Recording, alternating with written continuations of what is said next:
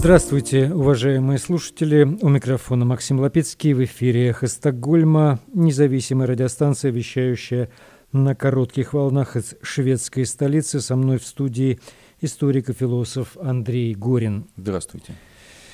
Напомню, что наша станция была создана в середине марта прошлого года по инициативе шведского интернет-провайдера Банхов уже вскоре после начала российской агрессии против независимой Украины. Сегодня 21 апреля 2023 года. Полномасштабная война продолжается 422 дня. В этой программе министр обороны Соединенных Штатов Ллойд Остин в ходе своего визита в Швецию заявил, что рассчитывает на принятие Швеции в НАТО на саммите Альянса в Вильнюсе уже в июле.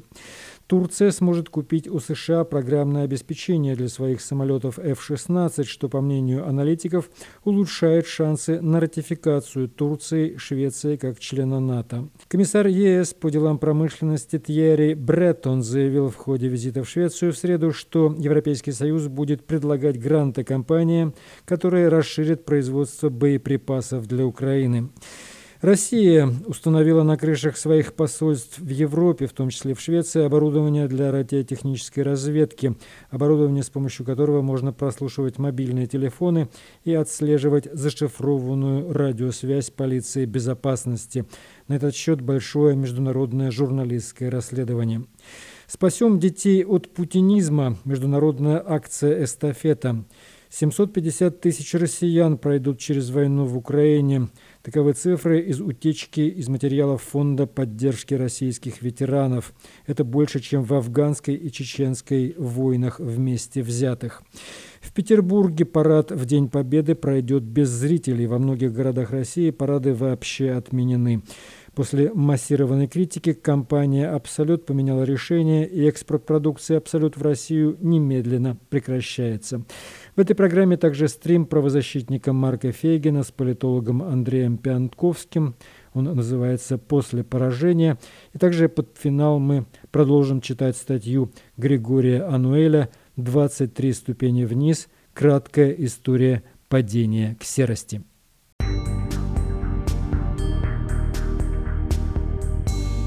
В эфире «Эхо Стокгольма».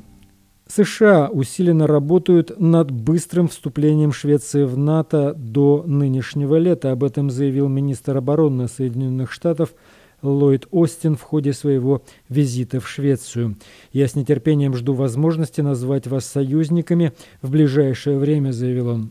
В среду Ллойд Остин был принят своим шведским коллегой Полом Йонсоном на военно-морской базе Мускё к югу от Стокгольма. Остин заверил, что США продолжают стремиться к скорейшему вступлению Швеции в НАТО. Он уверен, что Швеция станет полноправным членом организации уже на саммите НАТО в Вильнюсе 11-12 июля. Мы призываем Турцию и Венгрию как можно скорее ратифицировать присоединение Швеции, заявил Остин. На базе Мюскё Остину показали, среди прочего, подводные лодки, корветы и военно-воздушные силы Швеции. Он был впечатлен увиденным по заявлению газеты «Экспрессен» шведские силы исключительно боеспособны и очень профессиональны, заявил глава Пентагона.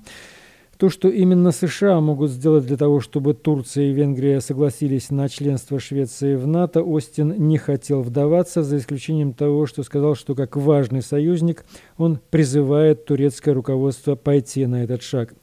Еще одним пунктом повестки дня на базе Мюско были гарантии безопасности, которые Швеция получила от Соединенных Штатов. На пресс-конференции Остина спросили, как долго действуют гарантии безопасности США в ожидании принятия Швеции в НАТО и насколько они обширны. Однако американский министр не стал вдаваться в подробности и по этому поводу. Но Швеция важный партнер, заявил он.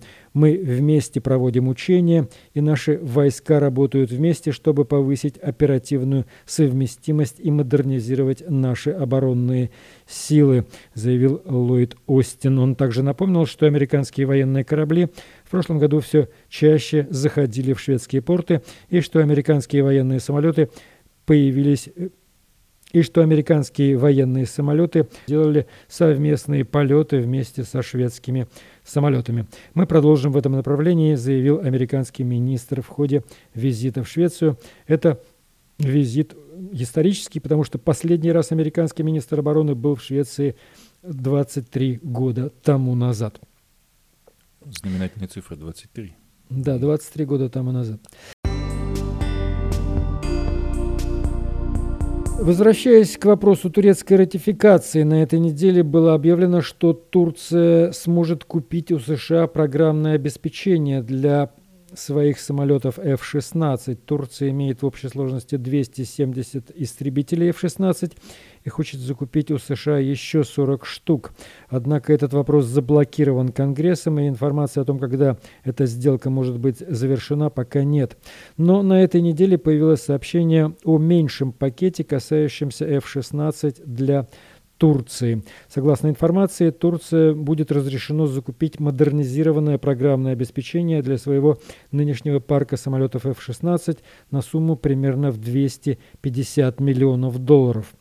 По словам Яна Халленберга, профессора политических наук, сотрудника Института иностранных дел, такого рода вещи не происходят случайно, и это связано с поведением Турции в целом.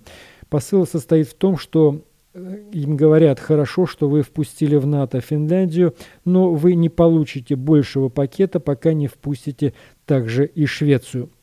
По сообщению информационного агентства Reuters, цель состояла в том, чтобы послать Турции позитивный сигнал, отчасти из-за одобрения Финляндии, но также и потому, что напряженные отношения с соседней Грецией в последнее время несколько смягчились. Однако сделка по 40 самолетам F-16 все еще приостановлена. Ее стоимость эквивалентна более чем 20 миллиардам долларов. И в дополнение к обновленным и модернизированным истребителям она предполагает сотни бомб и авиационных ракет. Но вполне вероятно, что что на переговорах о новых самолетах F-16 речь идет не только о вступлении Швеции в НАТО. США также хотят получить гарантии того, что Турция навсегда ослабит напряженность в отношениях с Грецией, воздержится от вторжений в Северную Сирию и присоединится к санкциям против России. Об этом сообщает агентства Reuters. По мнению аналитиков, это давление может и разозлить Турцию, которая ранее выражала обеспокоенность тем, что продажа самолетов становится козырем в процессе расширения НАТО и что американские требования никогда не прекратятся. В то же время у Турции есть и свой козырь в рукаве, отмечает профессор Хальнберг. Если Турция не получит F-16 от американцев, есть риск, что она в конечном итоге купит самолеты или у россиян, или у китайцев. И американцы это тоже знают. Это точка давления, которую турки используют.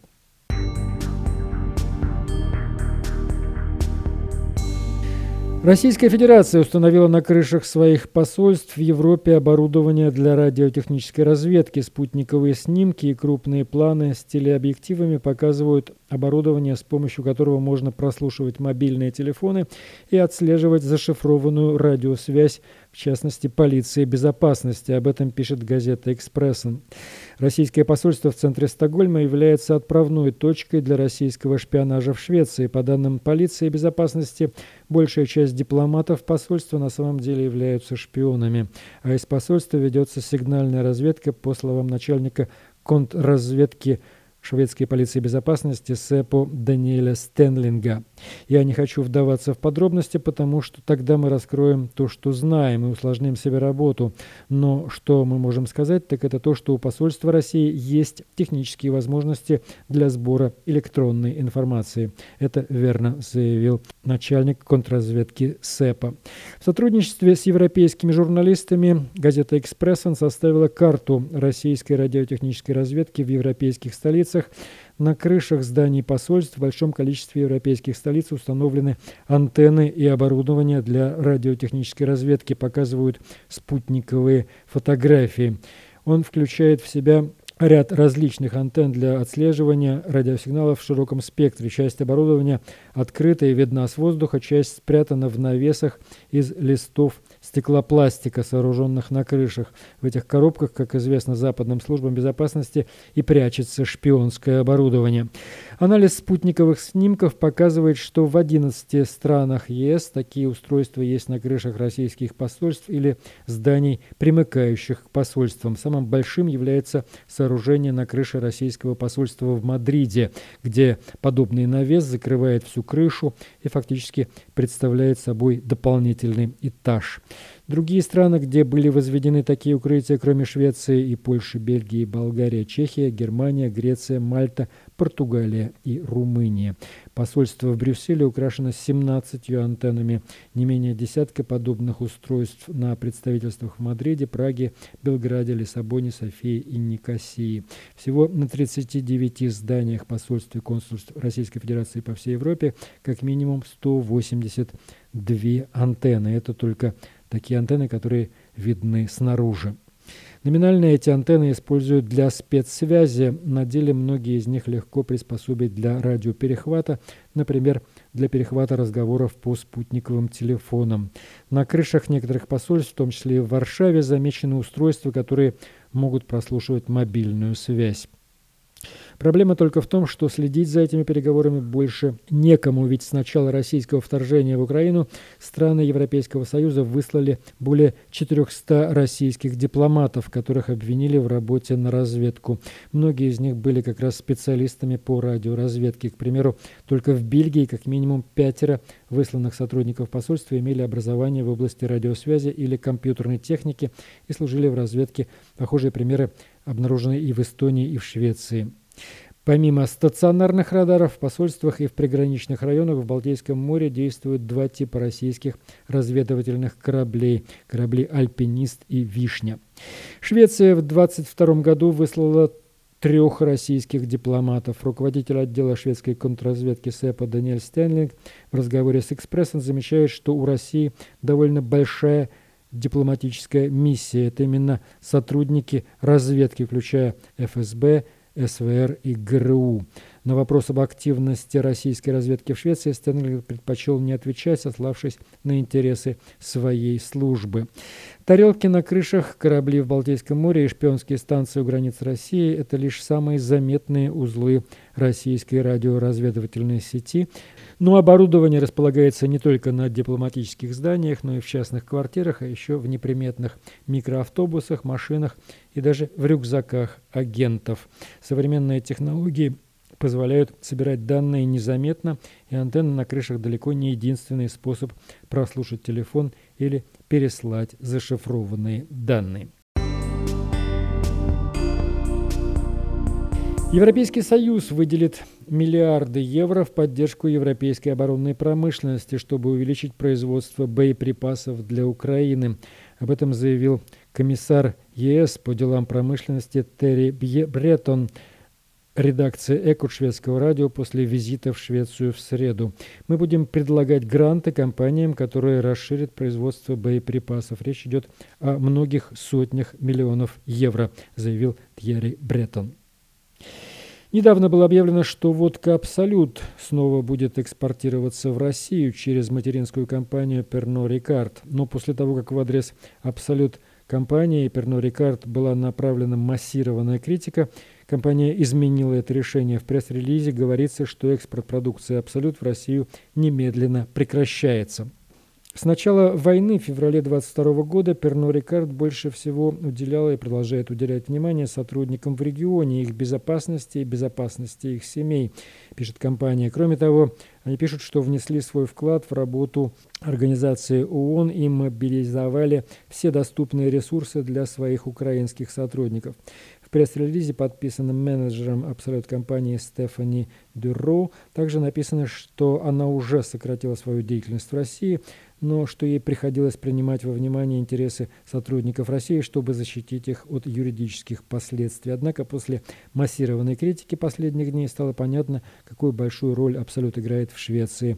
Мы также должны заботиться о наших сотрудниках и партнерах и не можем тому, не можем допустить того, чтобы они подвергались массированной критике. Поэтому компания «Абсолют» приняла решение прекратить экспорт своего бренда в Россию.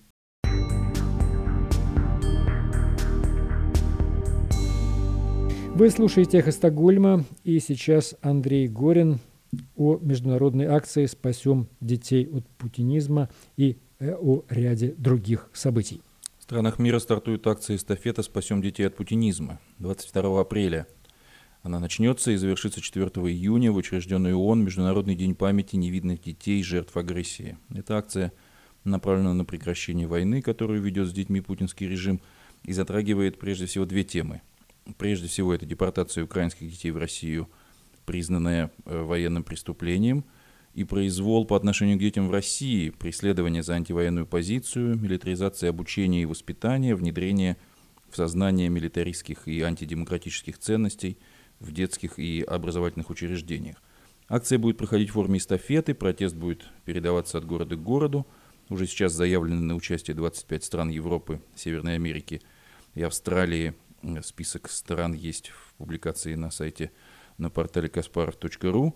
Э, в частности, в Швеции, в Стокгольме завтра, 22 э, апреля в 12 часов на Густав, Густав Адольф Тори э, при поддержке Русского антивоенного комитета пройдет, пройдет эта акция.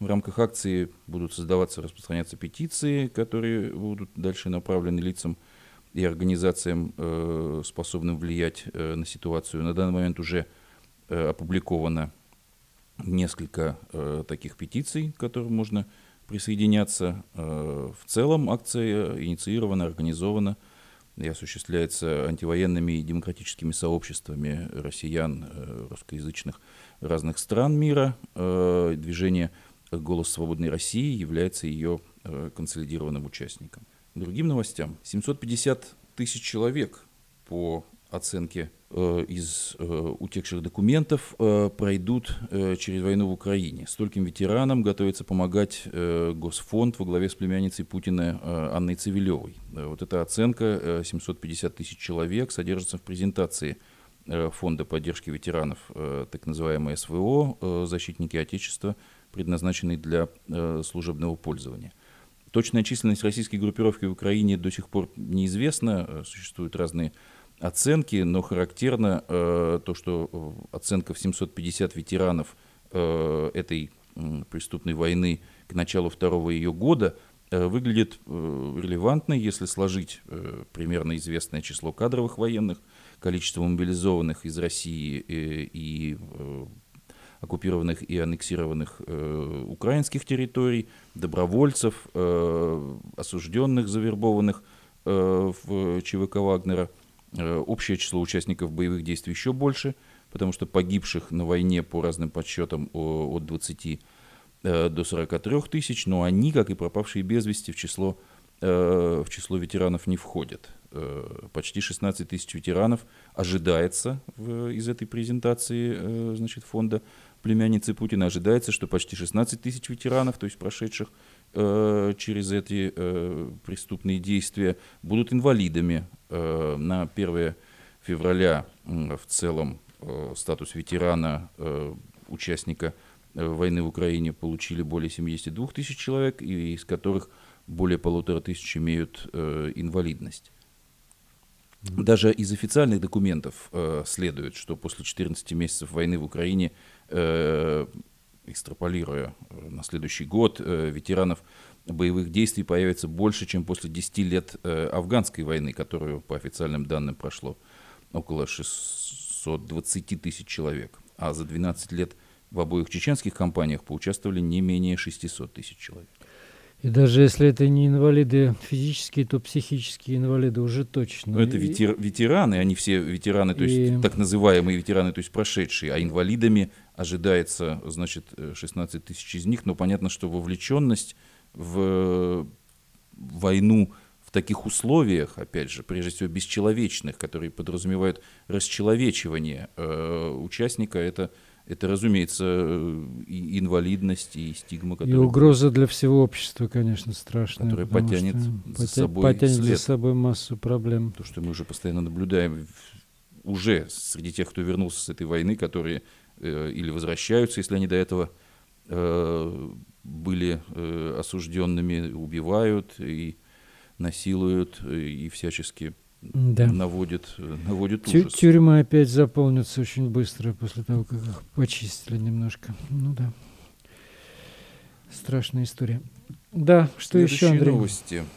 Парад, парад без зрителей. Э, в Санкт-Петербурге, э, судя по всему, э, парад 9 мая э, пройдет без зрителей, посвященный ну, Вообще этому. довольно странно, потому что зрители там, я помню, как в Петербурге это было, всегда приглашенные были на этих трибунах, отобранные люди, там никаких случайных людей особо не было. Про, про трибуны несколько слов э, в, этом, в этой новости есть. Э, новым э, из обсуждавшегося по данным э, портала Фонтанка на совещании 20 апреля в Смольном э, новым э, новацией по организации э, этого парада в нынешнем году э, стала тотальная зачистка прилегающих э, улиц и скверов. Вакуум на Дворцовой площади, пустынный э, Дворцовый проезд, только те, кто с приглашением на трибуне э, смотрит парад вживую, остальные дома по телевизору, сказал изданию источник Э, который был на совещании властей. Боя, боятся, боятся. Да, э, в частности, э, мы понимаем, что уже во всех городах... Или, или, или танки картонные, может быть, тоже такой вариант. Да, картонные танки. Настоящих, может, не осталось. Кого они, кого они напугают. Но, но разумеется, да, на, на совещании говорилось о, о соображениях безопасности, в частности, упоминался взрыв подрыв вот военкора в кавычках Владлена Татарского Э, убитого, убитого в прошедшем э, в прошедшем месяце, но отменять присутствие, допустим, ветеранов вот, э, Великой Отечественной и Второй мировой войны на параде пока не, не планируется. Отменены, как мы знаем, эти парады во всех городах, допустим, южных регионов, Краснодарского края в частности, и оккупированных и аннексированных украинских территорий, прежде всего, в Крыму.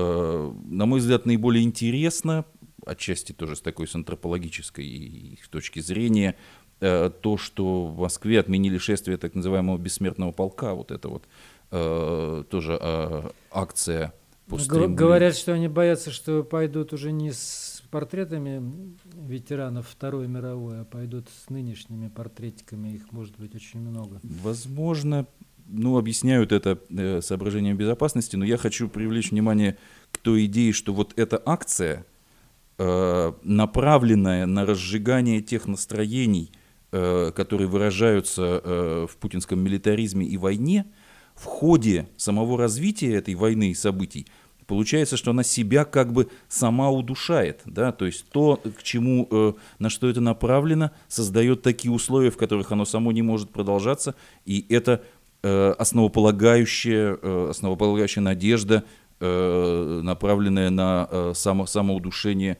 агрессивного, агрессивного режима. Не, ну, на самом деле ведь акция же была когда-то действительно настоящей народной. То есть до того, как ее приватизировали, приватизировали путинисты, это была акция вполне себе достойная, когда люди выходили действительно с портретами своих близких. Потом они превратили это в свой официальный трэш и, соответственно, она вылилась в то, что, в то, что она, во что она превратилась, да?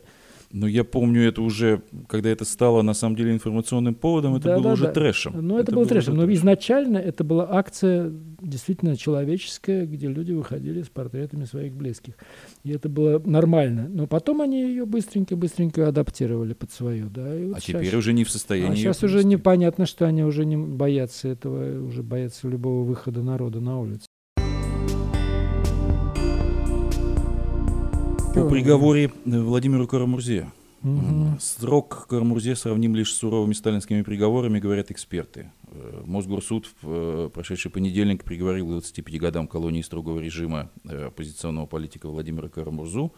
Мы не устаем это напоминать и повторять. Его признали виновным по статьям о так называемых фейках про армию – сотрудничестве с нежелательной э, так называемой организацией и о государственной измене. Вот эта статья э, заполоняет э, все, и эксперты полагают, что ее, ее присутствие в приговорах сейчас безгранично расширится. После оглашения приговора сам политик, в частности, сказал в зале суда, теперь я знаю, что все делал правильно – но в этом приговоре э, нет ничего нового по части его антиправовой сущности, э, так говорит, в частности, побывавший на суде правозащитник Ян Рачинский, новое в сроке, беспрецедентным даже по меркам брежневских времен, которые застали некоторые из нас, говорит он, здесь судят именно за современную версию антисоветской агитации, это приговор за слова, За критику власти судит только ничтожная и слабая власть. Это сегодняшний приговор, э, свидетельство того, что власть сама не верит э, тому, что говорит, э, высказывается таким образом Ян Рачинский. 25 лет за госизмену давали э, пособникам нацистов, которые воевали с оружием в руках во время Второй мировой войны на стороне нацистской Германии, напоминает адвокат э, Михаил Бирюков. Э, а политолог Абаз Галямов э, считает, что с точки зрения общественного мнения такие гигантские сроки не отвечают интересам властей, потому что подавляющее большинство э, граждан боится репрессий и не желает их, поэтому долгие годы Кремль старался по возможности их избегать, а эти явления являются свидетельством перехода контроля над политическим процессом из рук Кремля в руки силовиков, тем самым, опять же, вот это происходит, э, это я уже от себя говорю, э, происходит процесс Э, процесс самоудушения, вползания, э, вползания в некоторое, в некоторое пространство или, так сказать, прохождение через эту ужасную историческую мясорубку, через которую нету э, нет ухода назад. Ну, это как бандюга хватается за все более страшный какой-нибудь нож, более кровавый. Вот да, они, но... Э, они сейчас размахивают этими сроками, всех пытаются запугать, как будто их все уже боятся. Уже никто уже, по-моему, серьезно не принимает во внимание ну, как? сроки. Они могут 150 лет назначить.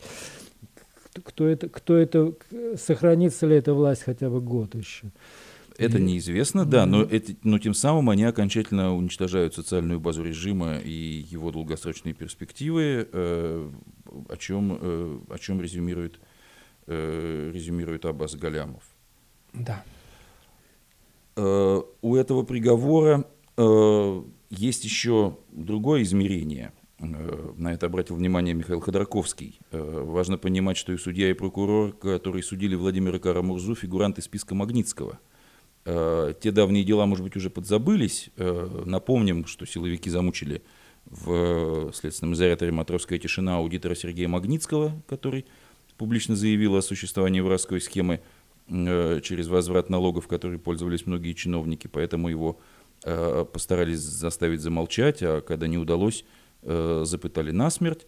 В России никто не, не собирался отвечать за произошедшее, не ответил, так что российские оппозиционеры, в первую очередь Борис Немцов и Владимир Карамурза, э, лоббировали введение персональных санкций против каждого причастного э, к тому делу, тогда и возник вот этот вот э, эпохальный в некотором роде акт Магнитского, поставивший под удар российских силовиков и высокопоставленных чинов, которые считали себя неуязвимыми, поэтому, когда Владимир Карамурза попал к ним в руки, они решили отомстить. Э, и это не шутки. Судья Подопригоров, приговоривший Карамурзу, это тот же самый судья, который э, причастен к смерти Магнитского, и за это, и за это соответственно, попал под санкции. И еще в другом своем в другом своем посте Михаил Ходорковский э, сравнивает сроки, э, говоря, Э, сравнивая 25 лет колонии строгого режима э, для сравнения, э, серийный педофил из Нижнего Тагила получил недавно 24 года, тулунский маньяк, убивавший и насиловавший женщин 24 года, скопинский маньяк, годами насиловавший девочек в своем подвале 17 лет. И э, в тот же день, э, в тот же день, когда э, был вынесен э, приговор Владимиру Карамрузе, в котором фигурирует э, вот эта вот статья Э, статья о государственной измене, э, Госдума э, приняла поправки в Уголовный кодекс, предусматривающий теперь пожизненное лишение свободы за госизмену. До того эта статья предусматривала от 12 до 20 лет лишения свободы и по ней 18 лет значит, лишения свободы фигурирует в приговоре, в приговоре Владимира Камрузе. Теперь Э, соответственно, э, поправки доводят э, срок непосредственно по этой статье до пожизненно, но все пожизненные сроки во многом это, конечно, символическое, как мы это прекрасно понимаем, символическая, символическая норма. Характерно, что в советские годы не было нужды и не фигурировала такая норма, как, как пожизненное лишение свободы. Это тоже заставляет заставляет задуматься о форме, о форме коммуникаций, о том, что каналы, вот эти легитимации режима и, и коммуникации становятся все более и более узкими и, и, и однонаправленными. Здесь все больше и больше только лишь страх. Страх, да, может быть эффективным и действенным, но он разрушает, э, разрушает душу, э, народное, э, народное сознание и, народную правосубъектность, когда, когда люди, когда народ становится населением, живущим на, на этой территории, пожизненное заключение за, за, политические, за политические действия, яркое, яркое тому свидетельство. Э, и адвокат э, Владимира Карамурзы Вадим Прохоров э, под угрозой уголовного преследования покинул Россию на прошедшей неделе. По словам Прохорова, во время судебного разбирательства судья и прокурор прямо заявляли о необходимости обдумать вопрос о возбуждении уголовного дела против Прохорова. Адвокат получил информацию о возможном интересе к его персоне со стороны одного из заместителей генерального прокурора – Э, Россию он покинул, э, Прохоров, и, находится, э, находится в настоящее время в Вашингтоне, что следует из его интервью «Голосу Америки». Прохоров, в частности, известен тем, что выступал вроде защитника по многим резонансным уголовным делам против политиков и оппозиционеров, в частности, был адвокатом Алексея Навального, Ильи Яшина, а также Бориса Немцова, самых известных участников политических, политических процессов в России в путинскую эпоху. Спасибо, Андрей. В эфире «Эхо Стокгольма». Напомню, что мы в эфире по вторникам и субботам на коротких волнах, диапазон 31 метра, частота 9670 килогерц. В 10 вечера по киевскому и московскому времени выкладываем программы на платформах Telegram, SoundCloud, Apple Podcast и YouTube. И сейчас у нас стрим правозащитника Марка Фейгина с политологом, историком Андреем Пянтковским обсуждаются последние геополитические события, в том, том числе утечка секретных документов об о украинском наступлении. Вчера вечернее обращение Зеленского это действительно было драматическим призывом к Западу. Он впервые откровенно сказал то, ну, о чем мы все говорим и все думаем, что, конечно, Украина благодарна за громадную помощь, которую оказывает Запад и, и прежде всего Соединенные Штаты военные. Без этого невозможно были бы ее успехи на фронте. Но мы же с вами год наблюдаем один и тот же процесс.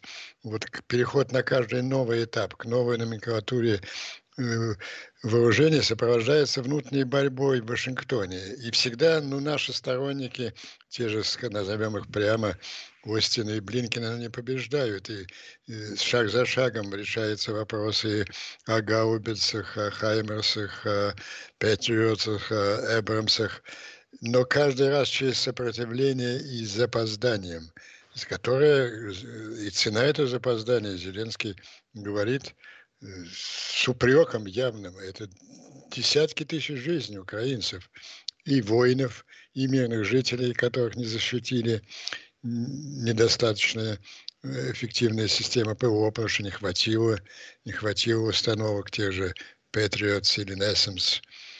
И особенно это звучит э, актуально э, как раз в преддверии наступления, которое, ну, немножко я уже как бы вторгнусь в основную тему нашего сегодняшнего эфира, оно в значительной степени решающее, потому что либо это будет убедительная и сокрушительная победа, которая станет триггером серьезных изменений в бункере политических, и либо, либо оно приведет к так, либо оно закончится, ведь самые даже большие оптимисты с российской стороны, они успокаивают российскую публику тем, ну, что украинцы продвинутся там, скажем, где-то на десятки э, километров, ну, короче, Москва ждет как манны небесной такого сценария, что все это наступление закончится неким изменением линии соприкосновения сторон в пользу Украины,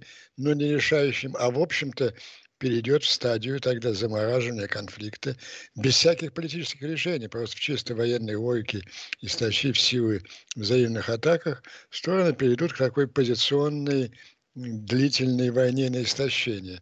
Вот это единственная сейчас надежда Путина. Ни о чем другом он уже не мечтает. И это крайне нежелательный вариант для Украины, прежде всего, но с точки зрения продолжающейся. Вот недавно один из негодяев, которые там сражаются в этой банке с пауками, мы о нем, наверное, тоже сегодня поговорим, господин Пригожин, который призывает, э, в общем-то, принять Э, неизбежность поражения и постараться объяснить, продать это народу как некую победу. И он э, разъясняет тому же Путину, как мы вот, э, Владимир Владимирович, продадим победу. Мы же выполнили очень многие наши задачи. Нам удалось, мы уничтожили значительную часть мужского населения Украины. Ну вот, за это уже достаточно вешать его публично Обязательно, обязательно. Обязательно повесим. Мы с вами еще да, да, да. откомментируем эту казнь. Да, вы вот. будете при табуретке, а я буду так это мылить. Так, мылить, вот. мылить. Э, ну, я не, не будем уточнять конкретные а, да. участия, но вот этот человек э, тоже говорит о том, что вот это крем собирается продать как длительный, как, э, как э, фейковую такую почетную ничью, и это удержит Путина у власти. Это катастрофический исход для Украины. Вот в этой катастрофе это именно вот потеря громадного количества человеческих жизней. Посмотрите, действительно, страшные фотографии. Их любят на московских каналах показывать это громадные полотнища украинских флагов на кладбищах украинских, украинских городов. И вот, да, это все, что я сказал, это вступление к тому, что упрек и призыв Зеленского был услышан в Белом доме. Вот только что выпущено следующее заявление.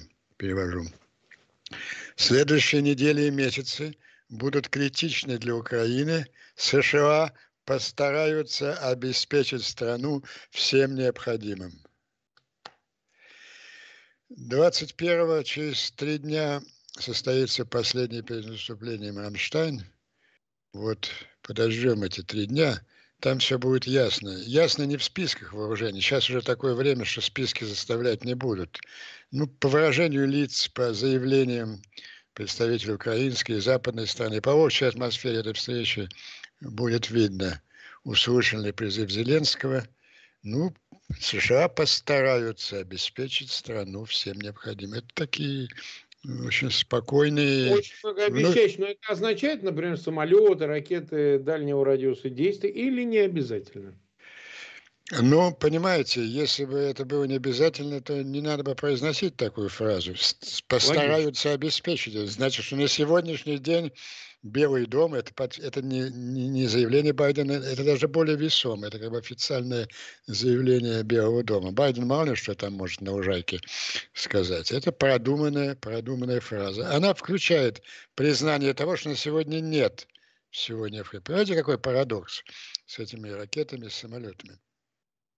Ведь дело в том, и утечка Пентагона подчеркнула вот то обстоятельство, о котором я постоянно говорю на наших эфирах, что готовящая операция – это совместная военная операция Соединенных Штатов и Украины. Она разрабатывалась два месяца, так называемые штабные игры в Висбадене, штабе американской армии в Европе были, э, на которых, э, которых на заключительном этапе участвовали первые лица, председатель комитета, Объединенного комитета начальников шагов Милли и генерал Заужный, там разрабатывался план операции. И вот каждая строчка этих утечек, которые э, вот левацкая газета «Нью-Йорк Таймс» э, использовала для своей пропаганды. Каждый ее заголовок кричал «Пентагон не готов», «Пентагон сомневается», в поддержке, э, в возможности Украины осуществить успешную военную операцию и заканчивалась фразой, что вот получ... эти данные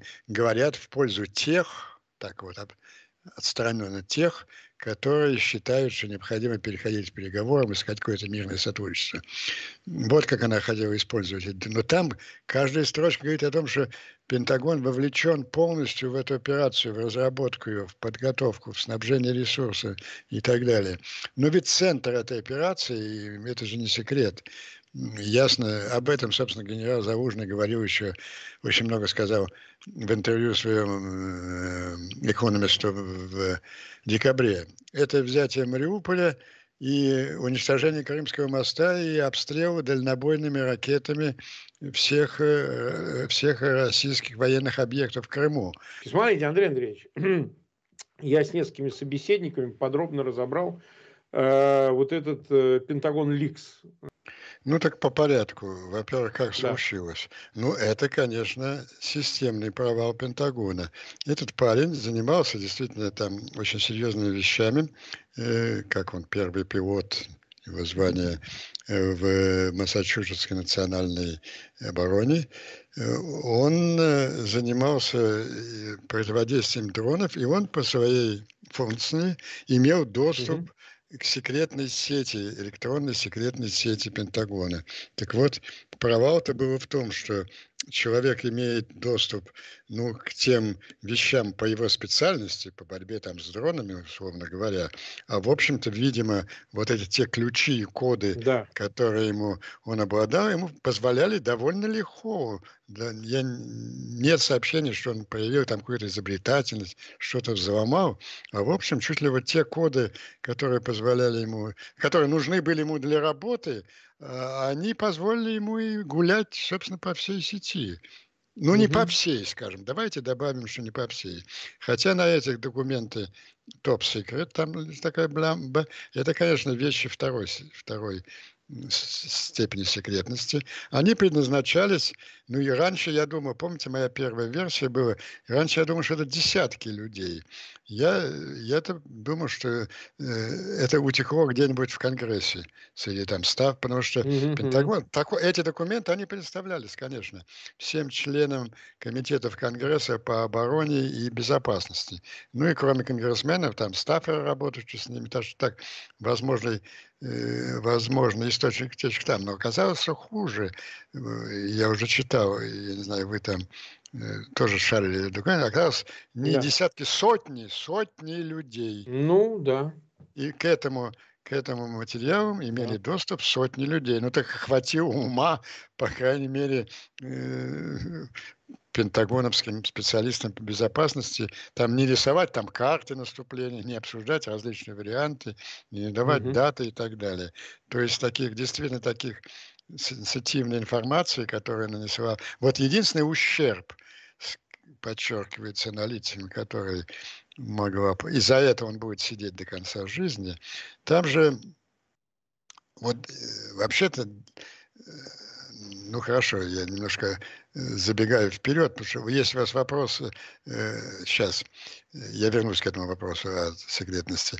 Весь ваш основной вопрос, а какое это вообще на американскую политическую э, да. систему оказало влияние? Да пыталась оказать влияние, вот люди вокруг Нью-Йорк Таймс пытались использовать этот аргумент как в своей борьбе, что, ну, старый тезис, украинцы, конечно, молодцы, но им же никогда не победить русских, поэтому давайте лучше не будем солить их жизнями, а вот из-за гуманизма посоветуем им давим их как следует, чтобы они шли на мирное соглашение. Вот в это, вот Нью-Йорк Таймс несколько дней агрессивно очень использовал эти документы вот для такой политической цели. Но эта политическая цель натолкнулась вот на другое, гораздо более масштабное явление. Явные претензии товарища Си, ну, скажем, не меньше, чем на мировое господство, ну, как минимум на победу над Соединенными Штатами в Тайване, что консолидировало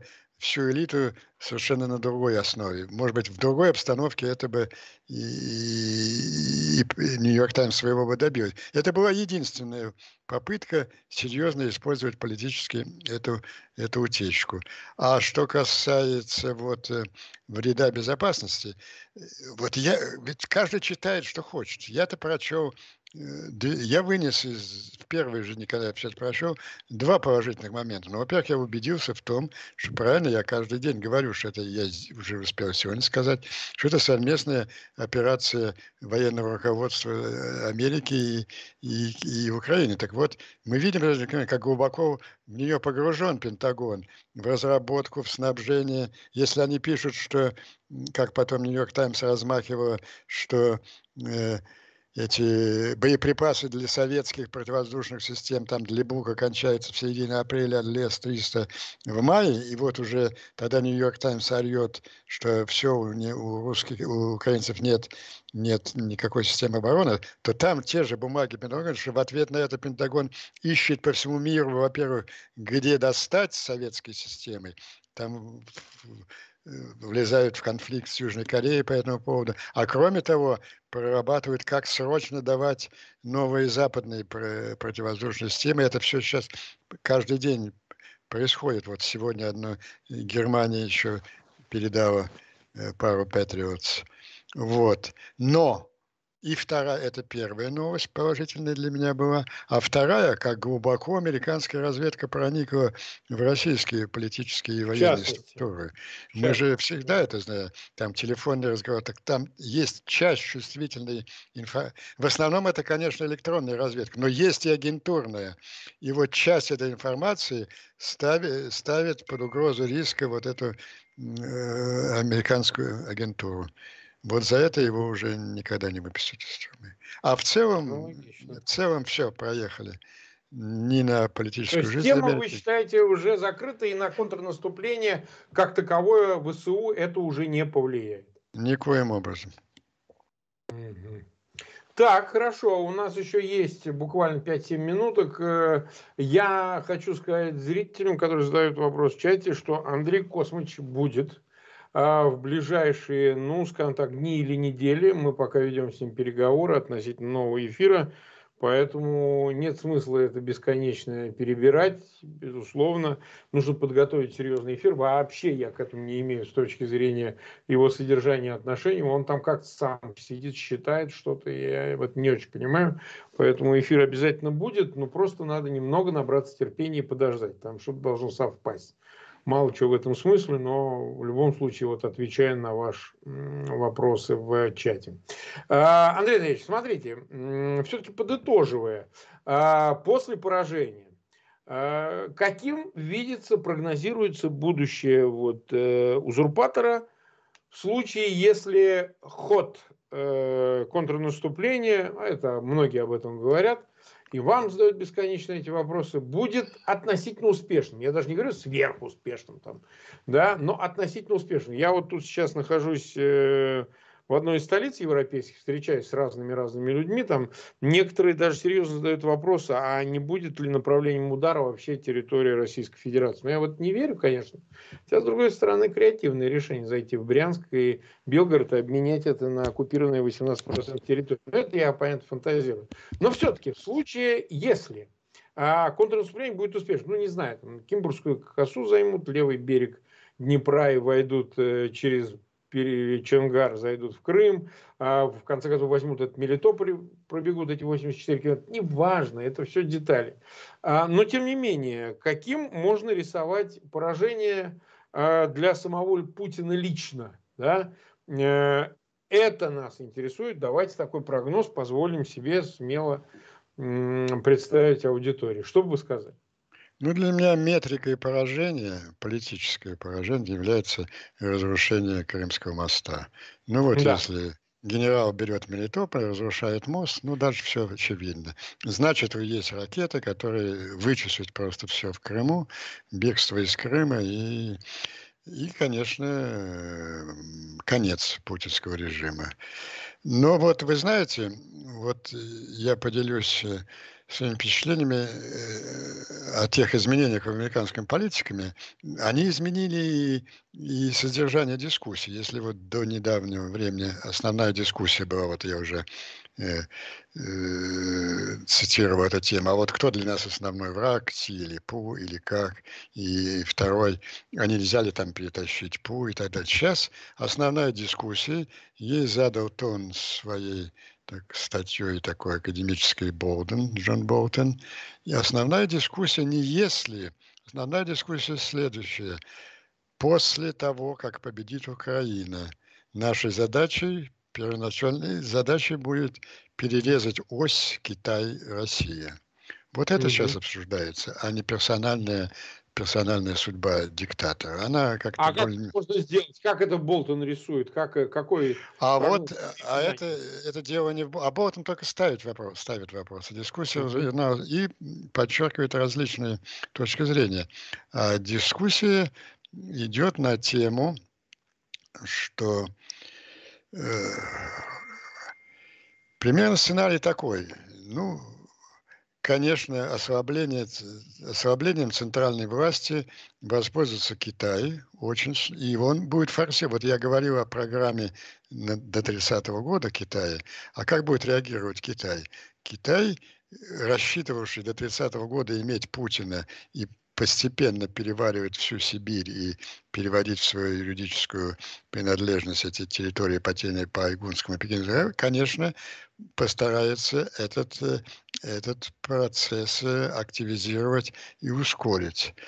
Э, неизбежны, конечно, центробежные тенденции внутри России. И тут один из вопросов, который ставят аналитики, что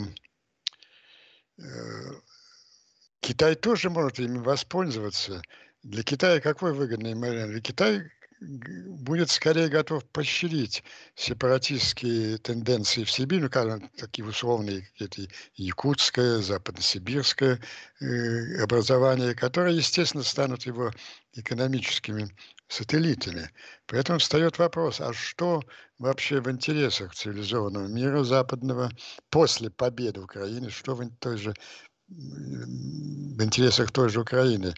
Распад России, который на практике будет означать поглощение всей Сибири Китаем уже полное, либо поддержание какой-то возникшей в России центральной власти, которая единственной единственной скрепой которой, несмотря на все ее там антизападные изначальные комплексы, единственной ее задачей может стать сопротивление к этому поглощению, поглощению Китай. большей части России Китаем. Понимаете? Интересная такая ну, мысль. То есть распад России это с неизбежностью куски какие-то отваливающиеся в сторону Китая. Ну, а ну, ну Сибирь про- просто забирай. Они учили, не учили способствовать такому. Но это все академические рассуждения. Э, они прекрасно понимают, что, в общем-то, э, возможности Запада повлиять на этот процесс будет, будет ограничены. Так же, как и Запад. Ну, помните, Буш рассуждал в 91 году, вы там не распадаетесь, там, украинцы. Это, это будет все внутренняя динамика. Но можно предвидеть некоторые, некоторые процессы. Ну, например, ну, ну предположим, э, вряд ли придут к власти какие-то убежденные проевропейские, прозападные люди, но любая националистическая, более-менее националистическая власть, она э, вряд ли будет приветствовать поглощение всей территории территории России, Сибири Китаем. Да и у этих самых потенциальных сепаратистов, ну, тех же самых, я не знаю, условных, я не хочу никаких, ни в коем случае я буду называть какие-то национальности, мы ко всем с ними с громадным уважением относимся. Условные там да. Якутии, Хакасии и прочее. А им очень хочется тоже становиться вассалом Китая. Может быть, э, сохранение большее независимости. Ну, я повторяю в Буша. То есть это не мои слова, а вот э, эти американские аналитики звучат так же, как Буш в киевском парламенте в 91 год. Может быть, большая независимость этих сибирских образований внутри некого федеративного государства, э, которое способно с помощью Запада сопротивляться этой экспансии Китая, это лучший, более, более привлекательный сценарий. Вот какие это, это дискуссионные вопросы. Это я хочу их перечислить просто показать, какова повестка дня. Повестка дня уже не победителя Украины или нет, а повестка дня, а как, как что Украине и Западу сделать после, после победы, как предотвратить, как спасти Россию, если хотите, как ни парадоксально, это звучит, и как не возмутятся этой моей реплики сейчас наши уважаемые украинские слушатели, которых я бесконечно понимаю, уважаю и разделяю их чувства.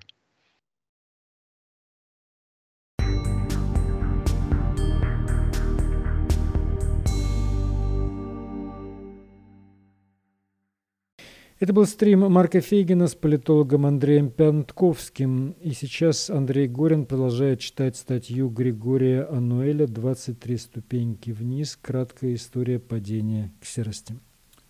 Мы продолжаем э, читать эту развернутую статью, опубликованную 17 апреля на портале э, kasparov.ru. Э, и сегодня э, первая ступень – ленинская – Григорий Амнуэль, 23 ступени вниз, краткая история падения к серости через взгляд на отношение к культуре. Первая ступень – ленинская. Про житие мумии, выставленной на обозрение в центре многовековой главной площади государства, написано много. Фальсифицировано тоже более чем достаточно. В любую, угодную тем или иным сторону, но преимущественно, конечно, в сторону советской и коммунистической пропаганды. Остановлюсь на том, что считаю очень показательным – и часто остающимся в тени. Необъяснимо для выходца из дворянской среды, знавшего иностранные языки, явное как минимум пренебрежение, чтобы не сказать ненависть к культуре, свойственной ему. Достаточно вспомнить известную цитату, характеризующую его отношение к интеллигенции. Из всех воспоминаний и мемуаров в литературе Джек Лондон, Лев Толстой, Максим Горький, Этель Войнич, из музыки Бетховен не симфониями или операми, а только парой фортепианных пьес настойчиво встречаются везде – Других практически нет. Нет воспоминаний о посещении музеев, театров, оперных, драматических, даже балетов, музыкальных филармоний и консерваторий. Это при том, э, что этот персонаж достаточно много путешествовал по миру и в иное время был достаточно не стеснен в средствах. Список затребованных и прочитанных в библиотеках книг практически полностью состоит только из философских и политических работ. Допустим ли такой узкопрофессиональный интерес? Для кабинетного человека для ученого возможно, но для того, кто претендовал перевернуть мир и руководить большими массами людей, это странно и опасно недопустимо. Думаю, во многом именно это пренебрежение, граничащее с ненавистью к культуре, привело к изгнанию из страны деятелей культуры, свободных философов, наиболее творчески одаренных граждан, к превращению зала Большого театра в зал партийных съездов и собраний государства, храмов в склады и клубы, монастырей в колонии. Все это – как и утверждение, что чернь может управлять государством, а интеллигенция является говном общества, заложила общ... основы распада. Указала путь спуска по ступенькам, густо политым слезами и кровью, по ступенькам, ведущим вниз к серости. Внимательный читатель возразит, а как же со знаменитой фразой о важнейшем из всех искусств кино? Будет абсолютно прав, но данный вождь, в отличие от говоривших практически эту же фразу э, Муссолини, доктора Геббельса и товарища Кемерсена, рассматривал кино только как сильнейшее средство агитации и страстью к его просмотрам вроде бы никогда не отличался, в отличие от его последователей. Кино для него было оружием и ничем больше. В доказательство национализация российской киноиндустрии и кинопроката, Ханженков, Мажухин, Холодная, многие другие, выкинула в эмиграцию множество самых видных кинематографистов.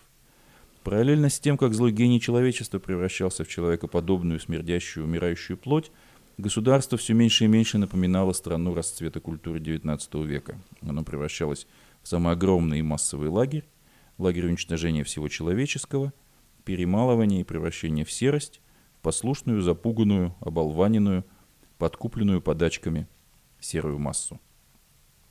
Это была первая ступень, ленинская. Передача из Стокгольма подошла к концу. Напомню, что мы в эфире по вторникам и субботам на коротких волнах, диапазон 31 метра, частота 9670 килогерц. Вещаем в 10 вечера по киевскому и в 10 же часов по московскому времени. Наши программы мы выкладываем на платформах Telegram, SoundCloud, Apple Podcast и YouTube. И мы прощаемся с вами. Всего доброго, друзья. До, До встречи в эфире. До свидания.